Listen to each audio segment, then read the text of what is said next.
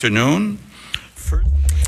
Alors, on est de retour là, à la suite du point de presse quotidien de François Legault, qui était euh, aujourd'hui à Montréal, comme d'habitude, accompagné euh, de la ministre de la Santé, Danielle Mécan, et du directeur de la Santé publique, Horacio Arruda. Donc, euh, on a on a effleuré pas mal de sujets quand même là, oui. dans le cadre de ce point de presse. Et la voix que vous entendez, c'est celle de Vincent Dessureau. Oui, il en a couvert beaucoup. oui, c'est ça. Donc, je m'attendais pas à une telle...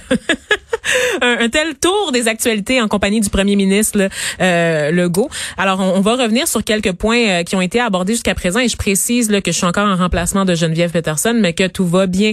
Ne vous inquiétez pas, il n'est pas question de COVID parce qu'évidemment, c'est toujours très louche hein, de tomber malade euh, c'est en c'est en trouble. Absolument. Mais euh, donc voilà, elle devrait être de retour là, très bientôt avec vous. Sinon, pour continuer, Vincent, ça m'a surpris. Ça m'a surpris qu'il aborde d'entrée du jeu la question du racisme, puisque ça, ça vraiment, c'est avec ça qu'il a ouvert son point de presse aujourd'hui. Oui, et il a euh, quand même, il en a parlé pendant euh, plusieurs minutes, euh, demandant aux Québécois de faire une, évolution tranquille. Donc, faisant référence à la révolution tranquille, évidemment, mais une évolution tranquille, et qu'il il allait travailler sur des consultations pour une politique contre le, le, racisme. C'est dit préoccupé par les histoires qu'il entend, entre autres de ses collègues comme Lionel Carman, par exemple. Qui a raconté à notre micro, notamment Antoine Robitaille, qu'il était régulièrement suivi là, par la police, intercepté, interpellé pour aucune raison valable. Et là, on retourne au point de presse de M. Legault puisque c'est la période de questions. Euh, bonjour, Hugo Duchesne du Journal de Montréal. Euh, à la lumière des euh, derniers résultats, est-ce que vous diriez que la première vague est maintenant derrière nous? Puis, en regardant ce qui se passe, êtes-vous satisfait aussi des mesures que prennent les Québécois ou craignez-vous un, relâche, un relâchement puis une deuxième vague? Écoutez, euh, je pense que euh, on peut pas dire que la première vague est derrière nous. Euh, parce qu'on ne peut pas encore voir tous les effets des, confinements qui ont été faits. On se souvient que quand on déconfine, c'est 15, 10 à 15 jours plus tard qu'on peut véritablement voir s'il y a eu des effets, le temps que les gens se transmettent la, maladie, qu'ils développent les symptômes, puis qu'ils soient hospitalisés ou qu'ils aient besoin de soins. Donc, par contre, on est, je veux pas ne pas nous réjouir des indicateurs qui sont à la baisse. On sait que les virus de ce type-là ont souvent des saisons. Hein, ils sont comme d'autres virus respiratoires. Ils sont euh, forts euh, à l'automne, hiver, euh, printemps, puis ça chute l'été. Peut-être que ce virus-là va se comporter comme ça. par contre, je vous cacherai pas que on déconfine, on le dit. On pense que c'est important de le faire. On pense que c'est important pour que les gens reprennent un peu une vie plus normale, mais il faut encore respecter les consignes. Et je sais que ça semble paradoxal quand on voit ce qui est arrivé hier en termes de rassemblement. Vous savez, un rassemblement, quand les gens veulent se rassembler, si on l'interdit, ça crée souvent plus de grabuge que de laisser aller. Beaucoup de gens portaient des masques, mais les gens n'étaient pas à distance euh, sociale. Donc ça, ça me préoccupe. Il y en a eu un récemment. On va voir quels sont les effets de ça. Ça me préoccupe. Je suis pas en panique. Ça s'est passé à l'extérieur. Les gens portaient des masques en grande majorité. Puis il y a moins de transmission même dans la région de Montréal. Donc quelque part, euh, les indices sont, sont meilleurs. Mais il faut surtout pas penser que c'est la liberté totale. On est, comme je le disais souvent, en libération conditionnelle. Il faut respecter les conditions. Si on veut pas voir une retransmission euh, s'installer euh, maintenant. Est-ce que vous êtes en mesure de bien l'observer s'il y a une retransmission, si vous faites moins de 10 000 tests par jour, alors que l'objectif c'était 14 000? Non, mais écoutez, on, va avoir des gens qui ont des symptômes, probablement qui vont consulter. Euh, ça, ça, ça, va être fait. Et puis, quelque part, bon, les tests sont montés jusqu'à 12 000. la fin de semaine avec l'été, c'est plus difficile, mais on va réaugmenter. On va faire des études sérologiques aussi qui vont commencer en juin, qui ont déjà commencé à EMA Québec, etc. Donc, on va être en mesure de le renoter. Là. Ça, c'est clair, parce qu'indépendamment même des tests comme tels, les gens vont avoir des symptômes, puis certains vont se présenter. Euh, comme tels. Bonne nouvelle, les enfants vont bien. Les enfants, les garderies, euh, les écoles qui ont été ouvertes à l'extérieur font que ça va bien. Ça va nous aider à changer probablement même nos normes par rapport à la rentrée scolaire de l'automne, puis à, euh, à, à, je vous dirais, à être moins strict euh, envers les enfants. D'ailleurs, vous avez eu des articles, certains pédiatres et, associations, et non sur la littérature, les nouvelles sont bonnes du côté du coronavirus pour les enfants. On va y aller avec Domi euh, oui, c'est ça, Bénédicte Lebel, TVA Nouvelle. Bonjour à vous trois. Monsieur Legault, vous permettez la réouverture des restaurants, mais pas des bars, et on va permettre aux restaurants de vendre de l'alcool sans nécessairement vendre de repas. N'est-ce pas un peu de tuer les bars? Ben, écoutez, les bars, on espère éventuellement les réouvrir. Euh, évidemment, il y a une différence entre un bar où tout le monde est debout, euh, plus près les uns des autres, puis les restaurants où vous allez le voir cet après-midi, où on limite quand même le nombre de personnes à chaque table et puis les distances. Donc, il y a euh, une différence. Pour ce qui est des permis de boisson, les permis de vendre de la boisson, je pense qu'il est temps qu'on soit un peu plus flexible au Québec. Donc, ça va dans le sens d'une plus grande flexibilité pour aider, entre autres, euh, les restaurateurs. Hum, parce que tous les bars ne sont pas nécessairement très grands. Il y en a quand même qui ont des, des plus petits espaces qui pourraient respecter, par exemple, les mêmes règles que dans, dans les restaurants. Oui, mais on sait très bien que la consommation d'alcool qui est faite dans un bar est dans un autre contexte que la consommation d'alcool qui se fait lors d'un repas et dans un restaurant. Là. Euh, je, comprends euh, très bien. C'est qu'on regarde aussi jusqu'à quel point le, milieu est un milieu plus propice à l'absence de distanciation, euh, etc. Fait que c'est un choix qui se fait progressivement. Je veux pas dire que les bars ne réouvriront pas éventuellement, là, mais pour le moment, le choix que fait je vous dirais, les travaux de santé publique en lien avec les gens qui connaissent le milieu a fait que c'est ce qu'on a décidé pour le moment. Ça va être à suivre. On va prendre la prochaine question. Vincent Maisonneuve de Radio-Canada. Faut nous expliquer qu'est-ce qui explique qu'il y a moins de tests? Vous avez parlé de l'effet de la fin de semaine, mais est-ce que parce qu'il y a moins de malades, moins de gens qui ont des symptômes, moins de mobilisation, moins de gens qui y vont? Et pour les tests sérologiques, quelle ampleur est-ce que vous voulez donner aux tests pour savoir qui l'a eu, qui ne l'a pas eu au mois de juin? Est-ce que ça va être très large ou est-ce que ça va être plus ciblé?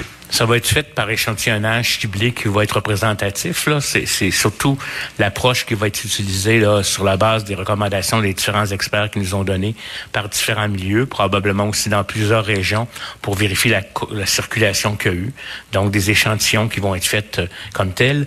Il faut voir aussi que c'est un mélange des deux. Là. Pourquoi les tests euh, sont à, sont à la baisse? C'est à la fois qu'il y a moins de personnes qui se présentent et qui sont malades. Donc au point de vue clinique, on en a moins de besoin. Cette section-là s'est abaissé, mais on essaie de maintenir la section communautaire ou la section proactive par rapport à ça. On va redonner un coup comme c'est comme je vous l'ai dit là, faut voir que les week-ends, c'est toujours plus difficile d'avoir des gens qui vont se présenter à des cliniques. On est à revoir complètement à Montréal euh, sous peu le modèle d'offre de, de, dépistage. Les autobus, c'était une façon intéressante à un moment donné. Ça semble être moins le cas actuellement. Il faudrait peut-être plus donner accès plus proche des individus à différentes cliniques. Donc, on va réévaluer ces stratégies-là pour être en mesure de réaugmenter les tests. Vrai qu'on n'a pas notre 20 000 que c'est chiffre que j'avais euh, donné. Euh, mais il faut voir qu'un peu partout ailleurs aussi, on vit le même phénomène. On teste quand même encore relativement euh, beaucoup au Québec comparativement à d'autres, mais peut-être pas assez à mon plaisir ou à mon à ma volonté. Ça fait qu'on va revoir, réévaluer tout ça pour voir comment on va pouvoir le faire. Mais il y a une baisse aussi au point de vue clinique. Si vous avez regardé le nombre de cas qu'on a actuellement, il est vraiment de beaucoup inférieur à ce qui était ailleurs. Donc, le besoin clinique a baissé, mais le besoin de documentation de santé publique, à mon avis, on va devoir l'augmenter. On va passer au devoir. Oui, bonjour, Monsieur Legault. Euh, au-delà de la formule, une évolution tranquille, ça veut dire quoi? Et j'aimerais aussi vous entendre à savoir quelle est votre définition du racisme systémique, parce que la semaine dernière, vous avez dit il n'y en a pas, même s'il y a des gestes de racisme, même si certaines institutions doivent faire mieux. Selon plusieurs, c'est un peu ça la définition du racisme systémique. Aujourd'hui, vous nous dites euh, faut pas s'enfarger dans les mots. C'est quoi votre définition du racisme systémique? Bon, mais justement, je veux éviter euh, de tomber dans un débat de mots puis de faire un procès aux Québécois. La majorité des Québécois sont pas racistes. Bon, est-ce qu'il y a un système inconscient au Québec? Euh, quelle est la définition exactement qu'on doit donner? Les experts euh, s'entendent pas, mais on s'entend sur le constat. C'est-à-dire, la grande majorité des Québécois sont pas racistes, mais il y a du racisme au Québec, puis c'est urgent de combattre le racisme.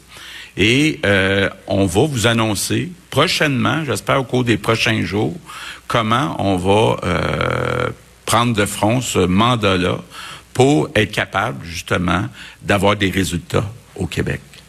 L'évolution tranquille, ça veut dire quoi, donc? Ben, l'évolution tranquille, ça veut dire qu'il faut que le Québec évolue. la même façon qu'on a évolué pour que les francophones retrouvent leurs droits, pour que les femmes retrouvent leurs droits, ben, il est temps qu'on lutte contre le racisme, qu'il y ait une évolution de ce côté-là plus rapide euh, au Québec. On va y aller avec Annie Guimette, Cogeco. Bonjour, Monsieur le Premier ministre. Euh, pour faire du pouce sur cette question-là, ce matin, M. Trudeau a dit qu'il approuvait que les policiers portent des caméras euh, corporelles. Il y a eu un projet pilote à Montréal qui n'a pas eu de suite. Euh, vous logez où du côté de cette possibilité-là? Ben, je pense qu'il faut pas l'exclure. Je pense qu'à ce moment-ci, il faut rien exclure faut trouver euh, des façons, faut consulter, faut peser euh, les pour, les contre, et puis euh, il faut rien exclure, mais il faut euh, regarder ça attentivement. Une dernière. Je peux poursuivre? par rapport à ce que vous annoncez aujourd'hui, les restaurants, oui, ça va. Vous avez aussi dit une très courte phrase sur les rassemblements intérieurs. Est-ce qu'on va se retrouver avec les 10-3-2 comme 10 personnes, trois adresses, 2 mètres à l'intérieur aussi? Bien, on peut penser effectivement, puis là, bon, je vais, je vais laisser les gens expliquer dans le détail euh, comment ça va fonctionner, mais effectivement, le fameux chiffre euh, de 10, tout en respectant le 2 mètres, euh, c'est vers cette direction-là qu'on va aller, autant dans les tables des restaurants que dans les tables des maisons. Pierre Saint-Arnaud, la presse canadienne. Donc, on est de retour là, après euh, ce, ce, point de presse de, de, François Legault, du premier ministre François Legault, qui se poursuit, évidemment, vous le comprenez, mais nous, faut bien, faut bien qu'on fasse notre émission. Là, je me suis ressaisie un peu parce que, comme je le disais tout à l'heure, il est passé au travers de beaucoup de sujets qui ont fait couler de l'encre au cours des derniers jours. Alors, racisme, aide économique aussi pour euh, les entrepreneurs, projet de loi 61 qui fait énormément jaser parce qu'il est un peu en train de passer en dessous de la table puisque tout le monde se concentre sur les deux dossiers euh, dont je viens de vous parler. Et aussi, il vient d'aborder lors de la dernière question, euh, la question des, des caméras corporelles pour les policiers. Euh, donc, j'aimerais qu'on revienne avant de poursuivre sur toute cette expression évolution tranquille, la question euh, du racisme, Vincent. Est-ce que parce que tu es impliqué, disons, dans ce dans, dans ce dans ce dossier-là? Ben en fait, de par ma couleur de peau, oui, et de par mon statut de journaliste, j'observe évidemment les, les conversations parce que couvert les manifestations et tout ça. Est-ce que est-ce que ça te convainc euh, la sortie de Monsieur euh, de Monsieur Legault, son explication sur le racisme systémique, ou c'est peut-être un petit peu plus euh, un peu plus flou là, mais sa sortie, est-ce que ça va calmer le jeu, est-ce que ça va convaincre les, les communautés au Québec? ben écoute, je sais pas. Je pense que les communautés ont pas besoin d'être convaincues. Je pense que le premier ministre devrait se montrer rassurant envers les Québécois qui semblent penser que le racisme systémique consiste à faire leur procès, alors que ce n'est pas ça. Ce que l'on cherche à faire, c'est d'observer et de documenter les manifestations du racisme qui empêchent certaines personnes au sein de la société d'avoir les mêmes chances que le Québécois blanc francophone de souche. Donc c'est vraiment ça la question euh, du racisme systémique. Et moi, je ne doute pas de la sincérité de François François Legault lorsqu'il s'exprime. Je le vois dans ses yeux, je le vois dans sa façon de parler, de s'exprimer. Tout dans son nom verbal démontre de la compassion sur ce dossier-là. Je le crois à 100% Par contre, il faut que ça, ça, s'accompagne de mesures très claires. On, on, a déjà eu une première annonce là, au cours des derniers jours là, concernant notamment euh, de revoir les cours d'histoire, de, de commencer l'éducation le plus tôt possible. Je doute pas que ce gouvernement-là fera euh, du racisme sa priorité. Par contre, je me demande sous quel terme, parce qu'encore une fois, si on n'est pas capable de définir ce que c'est le racisme systémique. Si on continue, par exemple, de parler de la loi euh, sur la laïcité comme étant quelque chose complètement à part du racisme systémique, alors que malheureusement, ça en fait partie, euh, je sais pas si on va être capable d'avancer en tant que société. C'est donc c'est je, me demande à qui François Legault s'adresse exactement. Donc, est-ce qu'il s'adresse aux Noirs? Est-ce qu'il s'adresse aux Autochtones? Est-ce qu'il s'adresse aux femmes voilées? Donc, tout ça, ça fait partie de la question de la racisation. Et je veux, je, comprends que la mobilisation en ce moment est pour euh, la communauté noire et, c'est bien heureux. Il fallait avec tout ce qui se passe aux États-Unis. Mais j'ai peur que certaines communautés soient euh, négligées. Euh, donc, puisque l'attention en ce moment est vraiment portée sur la communauté noire. Donc, je, je m'inquiète des, des retombées pour les femmes autochtones, par exemple je m'inquiète des, retombées pour les femmes voilées aussi, comme je le disais tout à l'heure. Et j'ai l'impression que François Legault à trop vouloir ménager les sensibilités de la majorité va passer à côté d'actions concrètes pour aider les minorités. Comprends-tu? Donc, euh, c'est vraiment, c'est ce qui me stresse. Puis le climat social en ce moment, c'est très, très tendu parce que c'est un, un, dossier excessivement polarisant, euh, la question du racisme systémique, parce qu'il y en a beaucoup qui prennent ça comme une attaque personnelle, comme qu'on accuse les Québécois d'être raciste alors que ce n'est pas ça. Et c'est sûr que quand on arrive avec des grands termes universitaires comme ça puis qu'on les balance dans les conférences de presse et là-dessus je vais pointer du doigt là, les militants antiracistes notamment qui arrivent avec des gros concepts sur lesquels ils ont passé des années d'études puis qui essayent de les vulgariser euh, auprès de la population en adoptant un ton accusateur, c'est sûr que ça ne passera pas. Donc moi je pense qu'il faut trouver une façon de faire un pont entre le discours un peu plus euh, comment dire populiste du gouvernement euh, du gouvernement et le discours qui est plus ancré sur ce qu'il y a à faire, le travail qu'il y a à faire des militants. Donc il faut trouver un pont pour faire passer le message auprès de la population. Mais ça c'est un très très grand dossier et on va voir au cours de la journée Vincent parce que si tu me permets une parenthèse pour faire un peu le, le pacing de l'émission avec les auditeurs, on a vraiment une émission aujourd'hui qui est axée sur la communauté en général et on va parler entre autres de la question autochtone que j'avais abordée là, avec Michel Audette qui est ex-commissaire de l'enquête nationale sur les femmes et les filles autochtones disparues et assassinées. On a vu comment le gouvernement Legault complètement tassé le rapport de la commission vient sur la situation des autochtones dans la province. Donc encore une fois ça, ça me ramène encore à la discussion sur quelles mesures concrètes, quel discours on tient et à qui on s'adresse lorsqu'on le fait. Euh, du moins il a s'est expliqué sur les manifestations aussi. Donc euh, il a confirmé qu'il avait des inquiétudes, même chose du côté de monsieur Arruda, euh, mais qu'il a choisi de ne pas interdire euh, les, les manifestations comprend qu'il y a un roll-ball chez plusieurs. Alors, il ne les encourage pas, mais ne va pas les interdire. Avec quand même une, une nouvelle importante dans ce qu'il a dit. Là. Évidemment, les restaurants, on s'y attendait. Là. Ce sera euh, expliqué euh, en long et en large vers euh, dans un autre point de presse à 15h30. Mais les rassemblements en petits groupes à l'intérieur, ça, honnêtement, ça va changer nos vies. Là. Oui. à part pour ceux qui respectent encore ça, c'est mon cas, là, mais on sait qu'il y a plusieurs endroits, il y avait un bon relâchement. Mais là, sachez-le, rassemblement en petits groupes à l'intérieur, on va nous donner les détails mais ça semble être le 10-3-2, là. Alors, 10 personnes maximum, trois, familles, trois adresses et deux mètres. Mais là, ça, dans le salon, euh, une fois que tu es rendu là, euh, je pense, chez les gens... Euh, on va enfin pouvoir célébrer ta fête, Vincent. J'ai bien hâte que tu m'invites chez vous. C'est vrai, en hein? retard. Ben oui. Je rappelle que c'était ton anniversaire. En fin de semaine, ouais. ça s'est fait, euh, c'est plus tranquille. C'est ça, hein? Il y a pas, ça n'a pas été un gros party qui a cassé la baraque. Oui. C'est correct. On vieillit aussi, hein? C'est ça. Les gros parties, là. Surtout quand tu travailles à 3 heures euh, voilà, du matin le lendemain. Et euh, alors voilà, en rappelant que euh, le bilan aujourd'hui est, est, très bon. Là, je pense que ça, ça rassure M. Legault autant sur les manifestations que sur le déconfinement qui va être annoncé. Six nouveaux décès, c'est évidemment chaque décès est tragique, mais c'est le meilleur bilan depuis. c'est encourageant en fait. On voit, on commence à voir la, la, fin de cette fameuse courbe parce que euh, le premier ministre et aussi le directeur de la santé publique de Horacio Arruda insistent pour dire que la première vague est pas encore tout à fait derrière nous. Donc calmons-nous et continuons de respecter les consignes. C'est le mot d'ordre là qui est ressorti là, du point de presse d'aujourd'hui, n'est-ce pas? Oui, moins de 200 nouveaux cas, 198. Alors c'est des, euh, des chiffres qu'on n'avait pas vus depuis longtemps au Québec, en hmm. espérant que ça continue dans ce sens. Évidemment, il n'y a pas juste le, le, point de presse des autorités, il n'y a pas juste la COVID qui nous occupe là au niveau de l'actualité.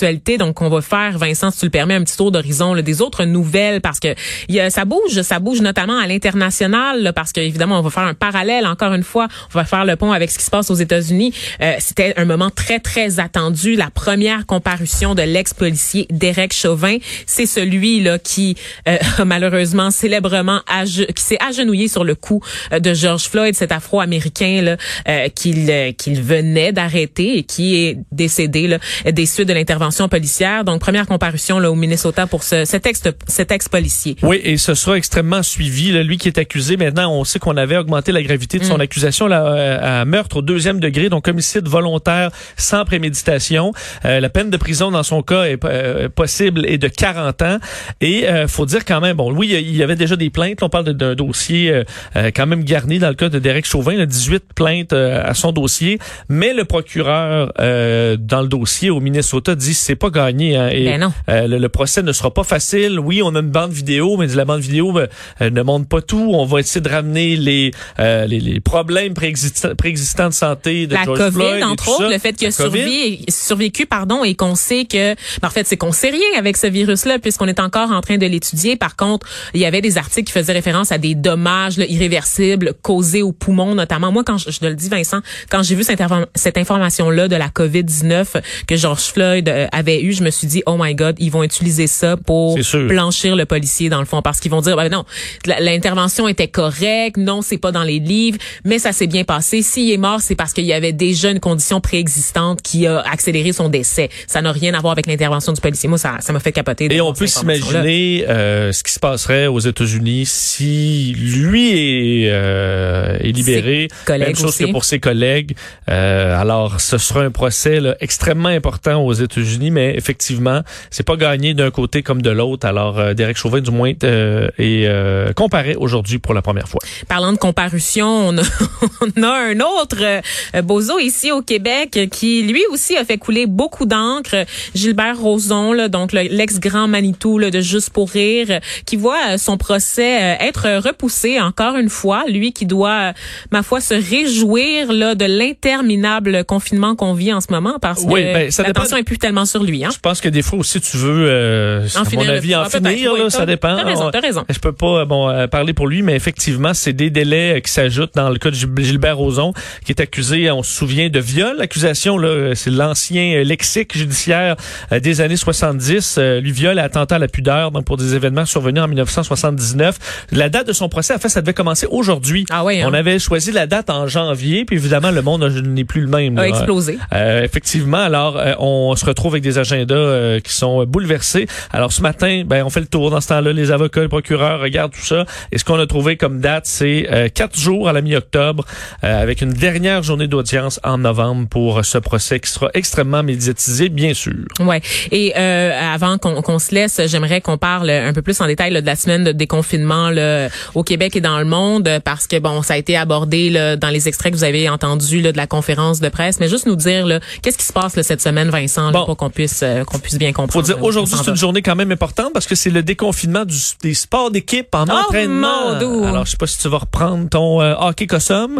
Euh, non, non? Bon, mais il y a la balle molle. Hein. Je sais que Oui, c'est très populaire chez les jeunes filles de 18 à 30 ans. Hein. C'est la nouvelle tendance. Ouais. Oui, oui, c'est la nouvelle affaire, la balle molle. Donc, je sais qu'il y a beaucoup de gens qui frétillent là, à l'idée euh, de profiter des beaux jours. Puis à un moment donné, un parc, euh, c'est long, longtemps. Hein, Oui. T'as rien à faire dedans. Et euh, évidemment, c'est seulement pour l'entraînement. Donc, on peut s'imaginer jeu de passe au soccer ou tout ça. Là. C'est Alors, pas des matchs. Là. non, non, les Ben matchs, c'est pas annoncé encore. Ce sera, on dit peut-être la fin juin, quoi qu'on va peut-être accélérer les choses vu les bons chiffres. Euh, et des productions télévisuelles cinématographiques. Ah oui. En hein. respectant le 2 mètres, par contre. Alors, je disais, il y aura pas beaucoup de scènes euh, De d'amour pour les séries tournées euh, en juin 2020. Hmm. Qu'est-ce qu'ils font Mais on- Pornhub en ce moment? Comme la production Pornhub, ça a l'air de quoi? C'est une question Ben, que je c'est, lance dans l'univers. disons. Non, mais je me demande de quoi on l'air les productions pornographiques au moment où on se parle. C'est vrai Je- que... Hmm, si quelqu'un a la réponse, appelez-moi. Appelez-moi au studio. Hein. C'est ça, je vous donnerai pas le numéro, je m'en rappelle plus. Mais peut-être en solo, des gens qui sont en confinement ensemble. Qui sait? Qui sait? Donc, euh, merci, merci Vincent pour ce tour euh, d'horizon là, des actualités. Euh, On se, ben, on te retrouve. Les auditeurs pourront te retrouver plus tard euh, aujourd'hui, cet après-midi, en compagnie de Mario Dumont, puisque tu seras du retour là, à la maison dès 14h30. À plus tard. À plus tard.